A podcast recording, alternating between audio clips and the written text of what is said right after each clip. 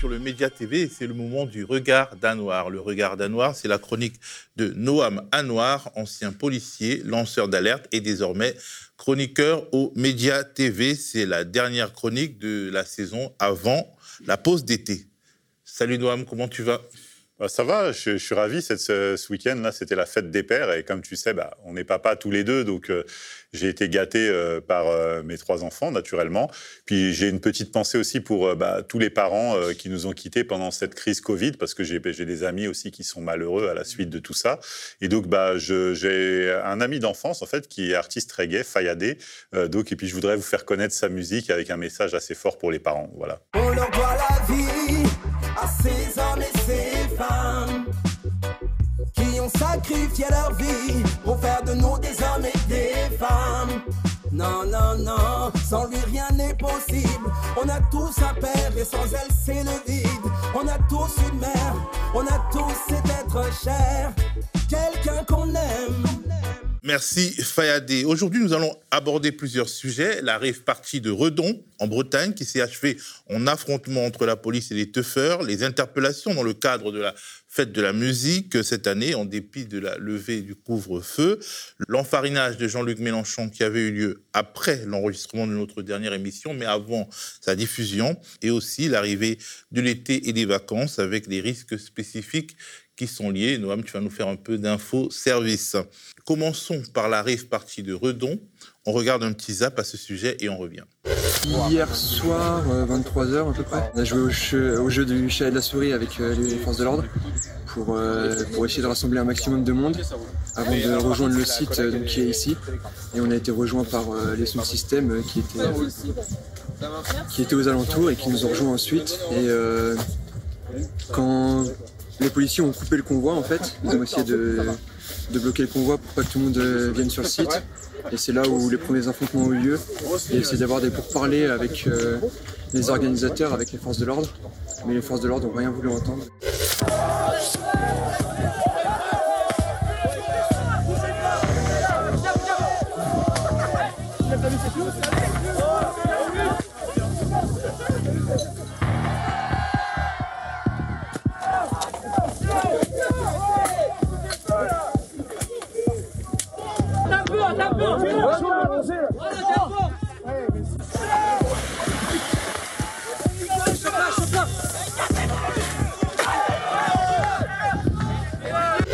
D'une extrême violence ont duré une grande partie de la nuit. Les affrontements ont duré 7 heures.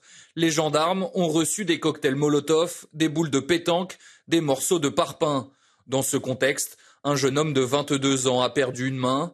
Une enquête a été diligentée par le parquet de Rennes. Nous évaluons la situation avec le ministère de l'Intérieur pour mettre un terme à ce rassemblement interdit qui s'est traduit par des violences fortes, totalement inexcusables. Je demande très clairement aux participants de quitter les lieux. Alors Noam, qu'est-ce que cette histoire qui a quand même valu à un jeune faire une main arrachée t'a inspiré? En fait, euh, alors j'ai observé effectivement les, euh, comment dire, la façon dont les médias mainstream commentaient en fait cette affaire, et euh, j'ai l'impression alors euh, que, volontairement ou involontairement, en fait, on est euh, détourné euh, du sujet principal. C'est-à-dire que, bon, globalement, on, nous fait savoir que les toughers sont des gens relativement violents, qu'il y a eu des cocktails Molotov qui ont été lancés, ça signifie qu'il y aurait eu une préparation en amont, qu'il y a eu des pierres, des briques, etc. Bon, bref, passons. En gros, on, insinue que les gendarmes, puisqu'il s'agissait de gendarmes mobiles, étaient en, situation de légitime défense au moment où ils sont intervenus. soit, pourquoi pas. ceci dit, euh, le préfet qui s'est exprimé, euh, le préfet d'Ille-et-Vilaine, donc qui s'est exprimé sur plusieurs médias, ne nous précise pas euh, le cadre dans lequel la dispersion a été ordonnée. C'est-à-dire qu'effectivement, les rave parties, c'est quoi? Bon, il y en a eu ces, dernières décennies en nombre. Hein. Je veux dire que bon, il y a des champs agricoles qui sont investis de façon un peu sauvage par des jeunes. Ils mettent de la musique, ils dansent pendant une nuit ou plus, souvent d'ailleurs sous l'emprise d'alcool ou de stupéfiants. Hein. C'est malheureusement des produits euh, des pratiques assez répandues dans les rave parties. Et ensuite, euh, de même, ils se dispersent euh, après. Et donc là, globalement, on n'a pas trop, euh, l'argumentaire de la préfecture. C'est-à-dire pourquoi est-ce qu'ils ont décidé de disperser cette rave avec autant de violence et autant de force? Euh, A priori, en, filigrane, euh, on insinue que les grands rassemblements seraient interdits à cause de l'état d'urgence sanitaire qui perdure, même si on a eu une levée justement des restrictions, notamment du couvre-feu, du port du masque en extérieur. Les contours en fait de, de cette levée justement des mesures sanitaires est assez flou. C'est-à-dire qu'on nous dit que dans certaines occasions, il faudrait pouvoir garder le masque, selon les mots du Premier ministre, mais on ne sait pas exactement quand, qui, pourquoi, à partir de combien. C'est pas bien défini. Donc du coup, bah là, euh, effectivement, la préfecture a pas, et pas, a pas fait dans le détail. Hein. Ils, ils, ont mobilisé 400 gendarmes mobiles. D'ailleurs, on a des vidéos sur Internet qui témoignent de la mobilisation des gendarmes, et ils leur sont rentrés dedans. Sauf que ça se passe en pleine nuit. Euh, on a une dispersion qui, est coercitive, hein, c'est-à-dire que les, forces de l'ordre utilisent des gaz lacrymogènes, des grenades, euh, entrent dans une logique d'affrontement en fait hein, avec les tuffers. Après l'origine, on ne le sait pas. Il y a une enquête qui sera diligentée par euh, l'IGGN à la demande du parquet. Donc c'est pas l'IGPN, c'est l'inspection générale de la gendarmerie nationale qui a priori pour le moment jouit plutôt d'une image euh, assez neutre. Hein, je veux dire, bon, elle a, enquêté sur l'affaire Adama Traoré, etc. Mais je veux dire, ouais, sur l'affaire qui s'est déroulée en Guadeloupe. oui, voilà. elle n'a pas ses conclusions été. je veux dire, on n'est pas au niveau de l'IGPN où on a 500 enquêtes et deux sanctions disciplinaires. Je veux dire, là, on, est, on a quand même un crédit qu'on peut lui octroyer. Je dirais. De, ce n'est pas ce que je vais appeler le bénéfice du doute, mais je veux dire, bon, globalement, voilà, on peut attendre les conclusions de l'enquête avant de savoir ce qui s'est passé. Bon, sachant que, effectivement, euh, on a déjà une donnée qui est très claire, c'est que plusieurs avocats et un collectif d'hommes de loi avaient demandé euh, l'interdiction de la grenade GLIF 4, hein, qui est pendant la crise des Gilets jaunes, qui était à l'origine justement d'un certain nombre de mutilations. Donc elle avait été remplacée par euh, une grenade à peu près équivalente d'une société concurrente, hein, de celle qui produisait la GLI, qui contenait 25 grammes de TNT donc euh, là, on s'aperçoit bien que c'est pas un problème d'équipement, c'est-à-dire que euh, a remplacé, mais c'est la dénomination commerciale de la grenade, mais euh, les dégâts occasionnés sont exactement les mêmes. Donc les gendarmes ont, quand même moins de passifs que la police sur les mutilations et sur le reste. Ceci dit, on avait quand même eu l'affaire Rémi Fraisse à l'époque, qui à Nantes, hein, au, moment de la ZAD, hein, de la mobilisation contre l'installation de l'aéroport justement de Nantes, qui avait, donc les grenades avaient à cette occasion occasion-là occasionné déjà la mort de Rémi Fraisse. Donc euh, là, euh, dans les médias, on s'aperçoit qu'il y a un message aussi un peu tronqué qui laisserait penser que le tuffer euh, qui a été mutilé aurait ramassé la grenade, ce qui n'est absolument pas prouvé.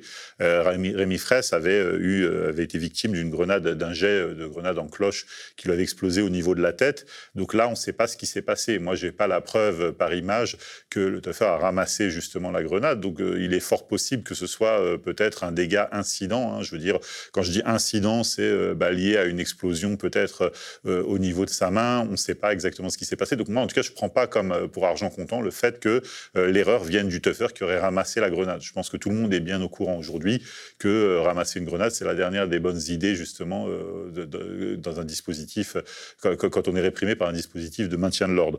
Donc voilà, c'est plein d'informations comme ça qui nous arrivent, qui nous laissent penser qu'il y aurait une responsabilité partagée, alors que non. Au départ, je veux dire c'est des jeunes qui se sont réunis. Euh, la, rave, c'est presque une tradition locale hein, en Bretagne. Hein, honnêtement, euh, c'est des choses qui se font de, façon très régulière. Et euh, là, comme ça, leur rentrer dedans, alors que ce sont des jeunes qui finalement ont été confinés pendant deux ans, il faut, il faut quand même réfléchir à, ça. Moi, je discute avec des amis qui sont dans différents corps de métier de la sécurité qui me disent que, de vue de l'étranger, c'est quelque chose d'improbable. C'est-à-dire qu'ils me disent qu'en France, le système administratif et judiciaire a réussi à emprisonner toute une population c'est-à-dire 65 millions d'habitants, pendant deux ans. C'est-à-dire qu'ils ont été tenus en, quasiment euh, en cage, je veux dire. Donc, à un moment, euh, quand on, bah là, là, on s'aperçoit du, moment où on a une levée comme ça soudaine des restrictions, les gens ont besoin d'aller festoyer, faire la fête, etc. Donc, euh, leur entrer dedans comme ça, au prétexte que bah, ils seraient en contact les uns avec les autres, que, que, ce serait propice à l'expansion de la pandémie, etc. Moi, je trouve que c'est euh, une argumentation qui est un petit peu légère du, côté des, services de l'État. Donc, euh, bon, de toute façon, je veux dire, euh, bon, au moment de la crise des Gilets jaunes, c'était les risques de troubles à l'ordre public. Ensuite, il y a eu l'interdiction de la manifestation pro-palestinienne. ensuite, les interdictions diverses et variées. Là, bon, c'était la, rave. Ensuite, en Ille-et-Vilaine. Et par extension, donc il y a eu la fête de la musique euh, à Nantes, donc à la place du Bouffet, grand concert, etc. Bon, bah là, pareil, affrontement entre les CRS et un certain nombre de participants aux festivités, bon, qui étaient peut-être venus en découdre ou pas, peu importe. Et je veux dire, aujourd'hui, on, sent bien qu'il y a quelque chose qui va au-delà finalement des prétextes officiels, c'est-à-dire pour lesquels on a toujours voulu enfermer la population. Donc les couvre-feux, etc. C'est quand même des mesures. le couvre-feu avait été proclamé par De Villepin en 2005 au moment des émeutes urbaines de, Clichy-sous-Bois qui avaient embrasé un petit peu le territoire. Mais avant, c'était la guerre d'Algérie. Je veux dire, on n'avait pas eu de couvre-feu avant cette période-là. Il y, a eu aussi les événements du 18 octobre 61 sur le territoire national, mais le couvre-feu, c'était en Algérie pendant la guerre d'Algérie. Donc on voit bien qu'il y a quelque chose, il y a un climat en fait de censure généralisée, de, de restriction qui est difficilement défendable du point de vue du droit. Je veux dire. Alors, on a aussi l'impression qu'il y a des publics, comme des publics cibles, en fait, de, des forces de l'ordre. Bah, ça a commencé dans les, banlieues où, en fait, il y avait quand même une tolérance plus faible qu'ailleurs. Ça s'est étendu aux Gilets jaunes. Et puis, on a l'impression que progressivement, il y a une sorte de péril jeune. Les, les jeunes, les teufeurs, et puis de manière générale, les jeunes qui, vont, qui veulent faire la fête, mmh. qui ont été quand même les premiers à vouloir, euh, disons, braver le confinement ah pour faire la fête, on a l'impression qu'ils ont dans une sorte de catégorie a priori problématique, euh, a priori à réprimer. Oui, parce que bon, je suis pas expert en, en épidémiologie ou en médecine, mais je veux dire qu'à un moment, on sait bien que la population jeune se sent moins concernés euh, par euh, les infections, les infections au Covid, hein, même si effectivement ils peuvent être des vecteurs de propagation.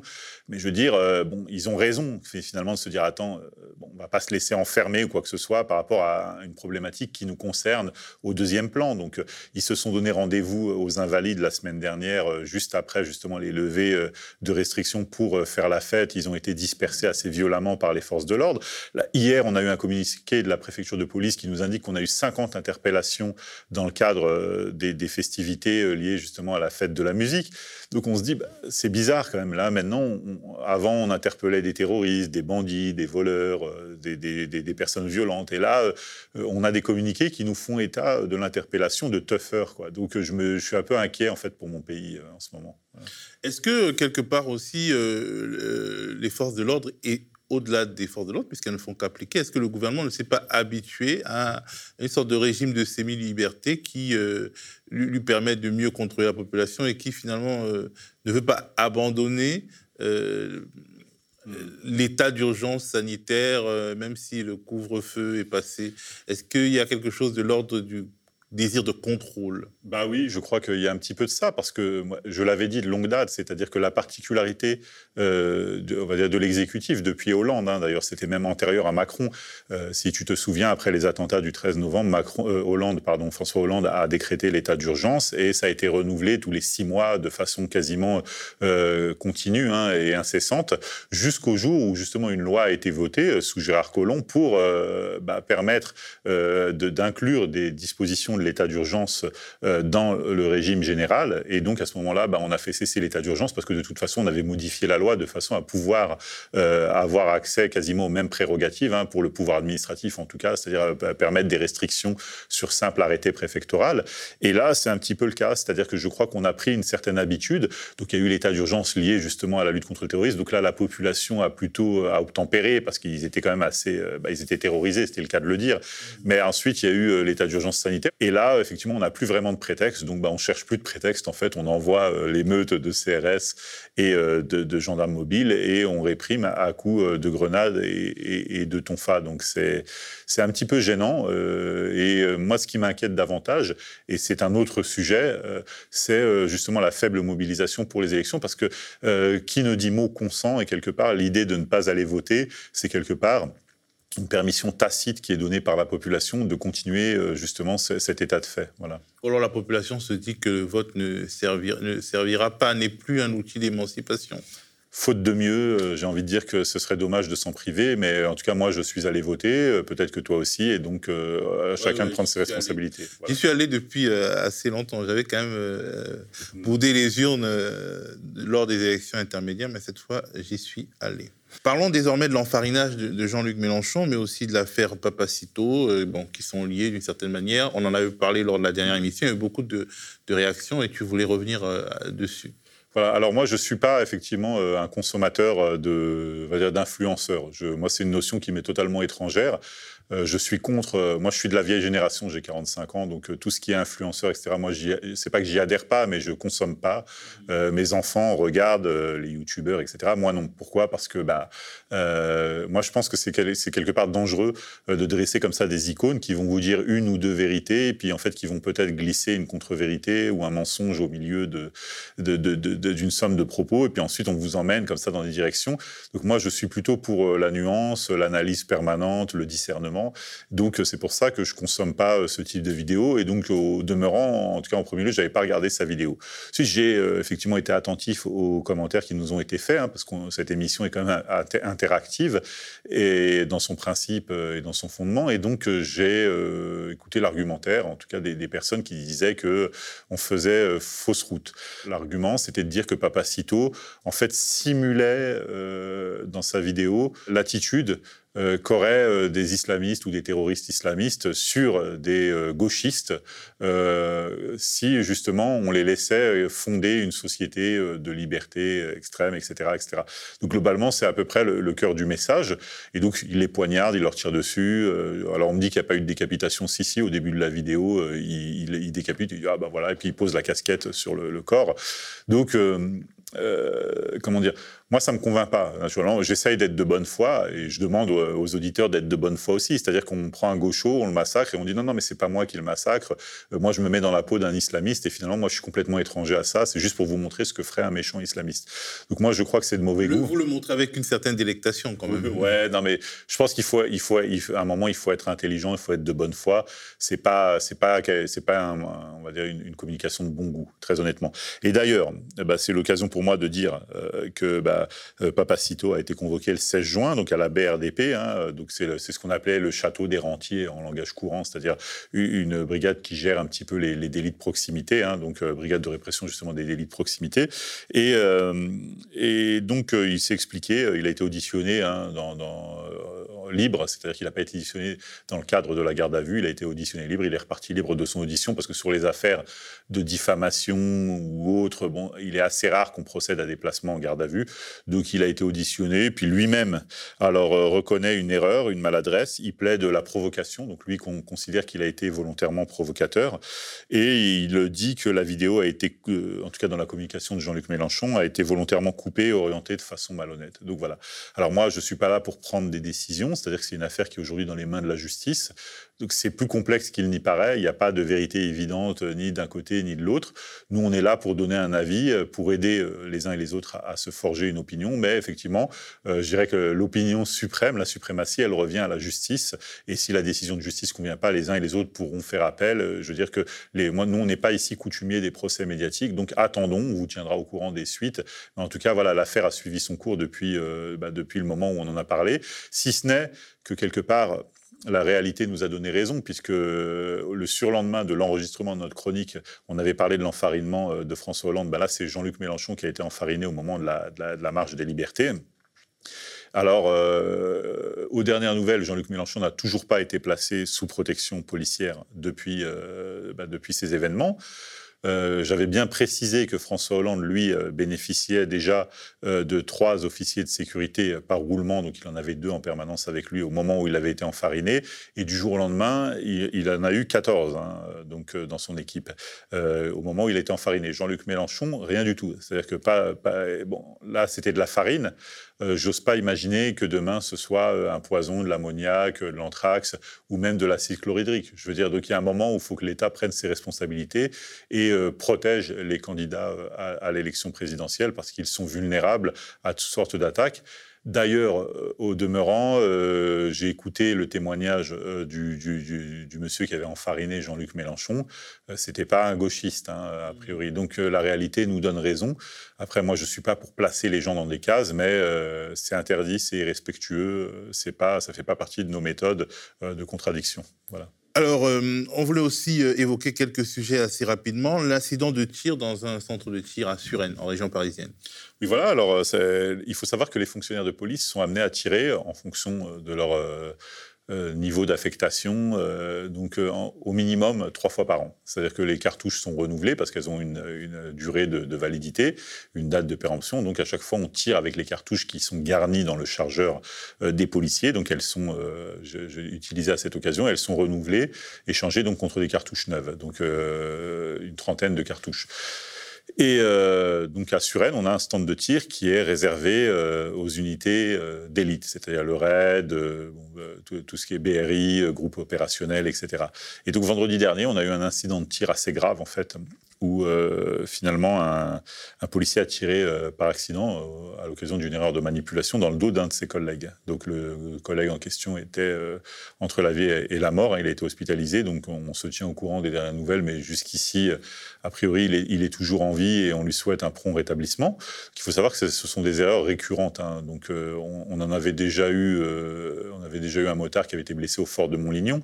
À Saint-Denis, on avait une jeune mère de famille il y a trois ans qui avait été abattue d'une balle dans la tête par un adjoint de sécurité qui manipulait son arme.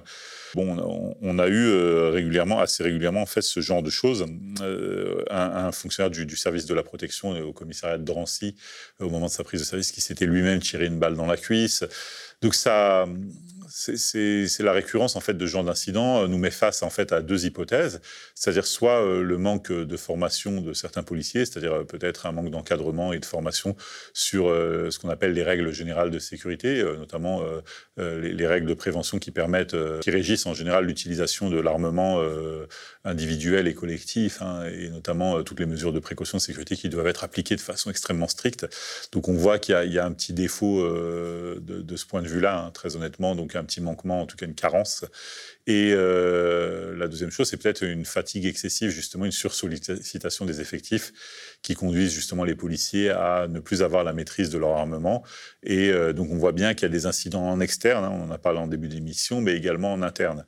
Donc ça ne peut que nous conforter dans l'idée euh, d'une nécessaire refonte en intégralité en fait des principes de fonctionnement de l'institution policière.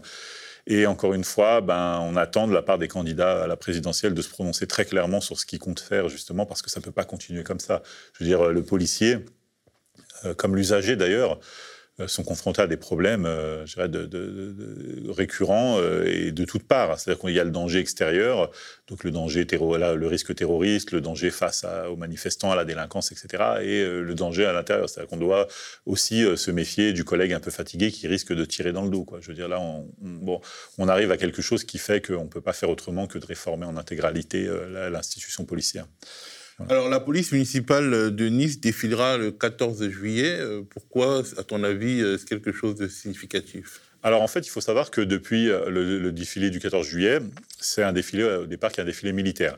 Donc traditionnellement, les élèves euh, gardiens de la paix, officiers et commissaires euh, sont amenés à défiler depuis 1996, donc notamment en reconnaissance de leur participation à la lutte contre les attentats qui avaient endeuillé la France en 95, le métro de Saint-Michel, Port-Royal, etc. Donc la lutte face au GIA.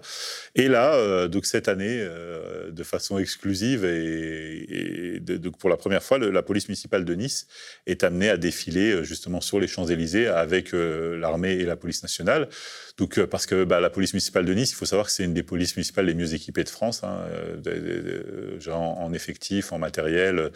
donc, et qu'elle a été mise à contribution ces dernières années, puisque Nice a été frappée par le terrorisme à euh, plus de trois reprises. Hein. donc, euh, alors on avait eu l'attentat de Nice sur euh, la promenade des Anglais. On avait eu également une tentative sur les, les, équipages sentinelles par le dénommé Koulibaly, et également l'attentat de l'église de Nice ces, dernières, ces derniers mois en fait, qui avait fait trois victimes. Et donc c'est la police municipale qui avait été alertée grâce à la vidéosurveillance locale hein, justement, et qui était intervenue en, en primo intervention, qui avait neutralisé justement le terroriste. Donc, bah, euh, moi, je, trouve que c'est plutôt une bonne nouvelle. C'est une belle reconnaissance justement pour l'institution police municipale. J'ai toujours défendu euh, la police municipale dans, son utilité. C'est la police des maires, c'est la police de proximité. Et donc, le fait qu'elle puisse, euh, au même titre que les autres institutions d'État, être reconnue en participant au, au, défilé du 14 juillet, je trouve que c'est un honneur et je leur adresse mes félicitations. Mais quelque part aussi, la police municipale, certains observateurs tendent à penser que c'est un début de la privatisation de la police parce que quelque part, le maire, a priori, est le maire de tous, mais ce sont souvent des maires euh, qui appliquent, euh, disons de manière décomplexée, les choix idéologiques de leur parti politique et qui peuvent justement utiliser leur police municipale dans le cadre de ces expérimentations. À Nice notamment, le maire de Nice est quand même très sécuritaire, c'est l'homme des ah caméras de surveillance, c'est l'homme d'un certain nombre de, Après, il y a deux, choix. Alors moi, je me suis fait pas mal d'ennemis, effectivement, en défendant l'idée de la police municipale. Je m'étais même porté candidat sur une liste au municipal pour euh, porter un projet de création de police municipale. C'est vrai que tout le monde n'est pas d'accord avec cette idée parce que bah, y a des maires qui disent euh, c'est la fonction, c'est une fonction régalienne, hein, la sécurité, une fonction qui relève justement de, bah, la compétence de l'État et donc les maires n'ont pas à intervenir sur les questions de sécurité. Donc en fin de compte, ils, dénient euh, ces maires-là leur, leur, qualité d'officier de police judiciaire parce qu'il faut savoir qu'un maire qui est élu ainsi que ses adjoints sont automatiquement dotés de compétences d'officier de police judiciaire à l'article 16 du Code de procédure pénale, donc ils sont au PJ.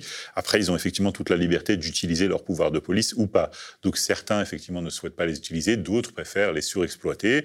Euh, alors là, on est sur une question qui est, purement idéologique. Moi, je suis plutôt un pragmatique, en fait. Hein. Je, pense que les uns et les autres peuvent avoir raison, mais je pense que l'État, de toute façon, est en train de se désengager euh, de la police secours, c'est-à-dire que les commissariats sont euh, de part et d'autre à chaque fois. on, a, des regroupements de toutes parts, on a des commissariats qui sont fermés, qui sont recentralisés sur des chefs-lieux qui euh, couvrent des zones de sécurité de plus en plus larges. Donc euh, moi, je pense que l'État est en train de se désengager. D'ailleurs, tu parles de privatisation justement de la sécurité. Au-delà même de la police municipale, aujourd'hui, on délègue des pouvoirs de police à des entreprises privées, c'est-à-dire que dans les grandes zones, les grandes métropoles, aujourd'hui, ce ne sont plus des, fonctionnaires d'État ou des fonctionnaires de, police municipale ou autres qui, qui verbalisent les véhicules en stationnement, mais ce sont des sociétés privées. On a même des sociétés privées pour lesquelles on a des dérogations qui leur permettent d'accéder à de l'armement, euh, c'est-à-dire à de l'armement létal. Hein. ils ont des pistolets, etc. Donc de toute façon, c'est inéluctable. Je veux dire, après, euh, dans une situation d'urgence comme celle qu'on traverse actuellement, bah, moi je pense qu'il faut être réactif et euh, tout renfort, je dirais, est le bienvenu puisqu'on ne peut pas contrecarrer justement la démission des services de l'État. Bah, il faut se débrouiller et effectivement, parfois on est je dirais, euh, obligé euh, inéluctablement de déshabiller euh, Paul pour habiller Jacques, justement. Et donc, à l'époque, la police de proximité semblait être un bon compromis. Oui, mais ça n'existe plus. Je veux dire, voilà, aujourd'hui, des fois, on essaye de bricoler. On a appelé ça les UTEC à un moment. Ensuite, on a appelé ça les BSQ, etc., etc. On sait bien que, que, c'est un concept qui est révolu. moi, dans la ville dans laquelle je vis ça dépend de nous, en fait, de nous citoyens, de, le réimposer. Bah oui, de le réimposer, mais euh, au regard de l'abstention, euh, qu'on a connue ces derniers jours, je pense qu'on n'est pas prêt de le réimposer, et donc euh, naturellement, il faut pouvoir se débrouiller. Je veux dire, voilà, ça fait partie des choses, moi, que, je défends, mais par pragmatisme, c'est pas de l'idéologie, c'est-à-dire que bah, quand on appelle le commissariat, moi dans ma ville, le commissariat couvre 11 communes hein, et villages, donc villes et villages aux alentours, donc ils disent, bah, on peut pas tout faire, donc le stationnement, c'est pas notre priorité. Bah, quand on a un véhicule qui gêne, il faut attendre, il faut avoir la patience d'attendre que le conducteur veuille bien se garer ailleurs. Et donc, euh, naturellement, euh, c'est inadmissible dans une, euh, dans une société comme la nôtre aujourd'hui. Et donc, bah, il y a des palliatifs qui existent. La police municipale, c'est pas un pilier, c'est un supplétif, un palliatif justement de ce qu'étaient les missions de la police nationale. On va se dire que mieux vaut la police municipale à des entreprises privées. Ça. Alors, on va évoquer un dernier sujet. L'été arrive et les risques sécuritaires et, disons, de protection civile qui viennent avec. Et tu voulais donner quelques conseils euh, à nos quelques conseils de vacances à nos spectateurs. Voilà, c'est ça, parce que effectivement, il, on se reverra pas avant euh, avant la, le, mois de septembre a priori. Hein. Donc, euh, bah moi, je voulais leur donner quelques petits conseils de prudence qui étaient liés justement à mon observation, à mon regard de policier. Donc, des choses auxquelles on pense pas. Alors déjà, il faut savoir que dans les commissariats euh, de police municipale ou nationale, il y a souvent un dispositif méconnu qui s'appelle OTV, donc Opération Tranquillité Vacances. Ça consiste en quoi? Bah, Vous vous rendez au poste de police, vous remplissez un formulaire qui indique vos dates d'absence, de, c'est-à-dire les dates pendant lesquelles vous allez en vacances, et euh, vous leur remettez euh, euh, une clé de votre portail. Le portail uniquement, hein, pas la porte de votre domicile. Et à ce moment-là, eux s'engagent à passer quotidiennement, faire le tour justement de votre jardin pour vérifier que les fenêtres, les portes, les accès n'ont pas été forcés et donc qui font une main courante tous les jours pour dire que tout va bien. Donc voilà, moi je pense que c'est quelque chose dont il faut profiter. ça n'empêche pas que justement on puisse aussi avoir recours à des voisins, mais des voisins de confiance. Donc à ce moment-là, après, libre à chacun de donner les clés de son domicile à son voisin ou pas pour arroser les plantes, nourrir les animaux, etc. Mais il faut savoir que dès lors qu'on remet une clé, il y a la possibilité ben, que quelqu'un de malveillant puisse en faire un double, que même votre voisin puisse lui-même être victime de malveillance, c'est-à-dire quelqu'un de son entourage qui puisse se saisir des clés de votre domicile et en faire mauvais usage. Donc du coup, moi je pense que la question, euh, le, dispositif policier, c'est ce qu'il y a de mieux. Après, si vous êtes sûr de vos voisins, ben, on peut aussi euh, confier les clés à un voisin ou à un membre de la famille. Euh, après, alors dans ce cas précis justement, alors, il faut savoir que bah, le risque principal, c'est le risque de cambriolage. Donc, le cambriolage, aujourd'hui, il n'y a plus dans les logements euh, individuels de valeur importante. C'est-à-dire que le mec va pas emporter votre canapé, un écran plat, ça coûte 50 euros ou 100 euros sur le bon coin. Donc, c'est pas ce que recherchent les cambrioleurs. Ce que recherchent les cambrioleurs, c'est quoi? Alors, c'est les moyens de paiement, déjà. Donc, il faut savoir que si vous avez des chéquiers ou quoi que ce soit, il faut les dissimuler ou les emporter avec vous. Les cartes bleues, c'est pareil. Donc, alors, pour les cartes bleues, il y a une astuce, c'est-à-dire que vous pouvez gratter, mémoriser déjà, photographier le cryptogramme qui se trouve à l'arrière de la carte bleue, et puis ensuite vous le grattez pour l'effacer. Ça déjà, ça neutralise les possibilités d'achat sur Internet ou à distance. Parce que le temps qu'on se rende compte qu'il y a eu un achat frauduleux, justement, bah, parfois il est un peu trop tard. Donc alors, euh, si vous laissez le code à 16 chiffres et la date d'expiration, euh, le nom d'utilisateur, ça c'est pas un problème. Mais le cryptogramme à l'arrière, vous le grattez avec du papier de verre ou avec un couteau, il s'efface, mais il faut être sûr de pouvoir le mémoriser. Donc moi, je vous conseille de prendre une photo sur le téléphone portable et euh, ensuite, justement, euh, bah, de l'effacer. Ça permet de sécuriser déjà ce moyen de paiement. Ensuite, euh, les pièces d'identité, les passeports, etc. Donc ça fait partie des valeurs, des objets de valeur, et également tout ce qui est bijoux, or, etc. Et donc la valeur à laquelle on pense pas, le plus souvent, c'est aussi les clés. Hein. S'il y a des véhicules stationnés dans le garage ou justement dans le périmètre de la maison, c'est-à-dire dans la cour, si vous avez des motos, des deux roues, des vélos cadenassés ou quoi que ce soit, il faut aussi ranger les clés et éventuellement, pourquoi pas, même les exporter vers un autre domicile. Hein. le, domicile d'une personne de confiance, ou sinon, euh, voilà, bref, chacun euh, trouvera sa solution. Mais il faut savoir que ça fait partie des choses auxquelles on ne pense pas habituellement. Donc il y a également sur les ordinateurs la nécessité euh, de pouvoir euh, mettre des mots de passe sur les ordinateurs. Pourquoi? Bah Parce que quand vous avez des sessions, il y a PayPal ou autre, par exemple, qui peut être accessible. Donc le cambrioleur, lui, qui est quelqu'un d'assez malin, va allumer votre session sur l'ordinateur et il va essayer de voir si vous êtes connecté à PayPal, s'il y a des, codes qui ont été mémorisés justement sur les moyens de paiement. Il va faire des achats Amazon ou autre à partir justement euh, de votre ordinateur. Donc il faut verrouiller la session par un code justement sécurisé. Voilà. Ensuite, alors plus concrètement, il faut aussi signaler tous les démarcheurs. Hein. Pourquoi? Bah Parce que pendant l'été, on a pas mal de gens qui viennent vous proposer des fausses prestations, c'est-à-dire ramonage, etc., euh, euh, jardinage, mais en fait, en réalité, qui viennent juste sonner à votre porte pour essayer de cerner justement le profil de votre domicile, savoir déjà s'il est occupé. Et s'il n'y a personne, bon, bah là, c'est du pain béni pour eux. Et effectivement, si euh, il est occupé, bah, si c'est des personnes âgées, un peu isolées, seules, etc., ça peut aussi être des cibles prioritaires justement pour les agresseurs. Donc, il faut bah, les signaler quand vous avez des personnes suspectes comme ça qui viennent à votre domicile, qui sonnent pour des prestations, bah, il ne faut pas hésiter à appeler le commissariat ou le poste de police. Et euh, également, bon, bah là, on, est sur des choses aussi plus simples. Euh, par exemple, penser à couper les compteurs d'eau. Euh, il faut savoir que le risque d'inondation bah, permet parfois à la police ou aux pompiers de pénétrer à votre domicile. Et donc, au-delà de 7 jours d'absence, les assurances ne vous indemnisent pas en cas de dégâts des eaux. Donc, il faut penser à couper justement les arrivées d'eau, les compteurs électriques aussi hein, pour le risque d'incendie. fermer les volets, barauder les fenêtres éventuellement pour pouvoir être couvert en cas justement de sinistre. Et utiliser des serrures adaptées Hein, des serrures euh, sécurisées. On a, on a différents formats justement qui permettent euh, plus ou moins facilement euh, de pénétrer au domicile des uns et des autres. Donc en fonction des, des, qualités, ce serait dommage de ne pas acheter une serrure à, 30 ou 35 euros au lieu de 5 euros, justement parce qu'on a tous les prix pour sécuriser son domicile. Donc naturellement, les alarmes, les dispositifs de vidéosurveillance privés, hein, naturellement, de, de, sécurité à distance peuvent également s'avérer utiles. Le regard à la noire, c'est presque fini pour aujourd'hui. Nous prendrons des vacances bien méritées, mais ça ne veut pas dire que le média s'arrête. Les programmes continueront et nous vous euh, engageons à les regarder. Mais juste avant de terminer, tu voulais euh, nous montrer une petite image. Oui, alors en fait, euh, déjà, c'est l'occasion de féliciter un ami qui se reconnaîtra parce qu'il est, devenu papa ces derniers jours. Donc ça date d'environ deux semaines. Il est, il est allé à l'hôpital de Mantes-la-Jolie, en fait, hein, donc qui est un hôpital public. Et euh, il s'est un peu attristé en fait parce que c'était dans la maternité de l'hôpital. Donc on a une sorte de dôme en fait de verre euh, qui sert de couverture hein, euh, et bah, par les temps qui courent, c'est-à-dire là on a des orages récurrents. Bah, il y a eu tout un tas de fuites et le personnel médical a aménagé, on va dire, une solution justement de fortune qu'on va voir en image.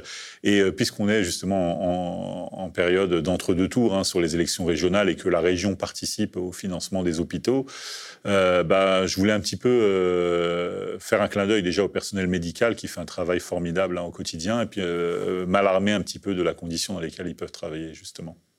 Merci Noam. On revient donc euh, sous une forme ou sous une autre, hein, parce qu'on prépare de belles choses pour la rentrée et le média continue. Donc continuez à nous regarder et soutenez-nous si vous le pouvez. Soutenez la presse indépendante. Le média devient une coopérative, alors pour garantir son indépendance, n'hésitez pas à devenir sociaux et à nous soutenir sur le mediatv.fr. Et pour ne rien rater de nos contenus, abonnez-vous au podcast.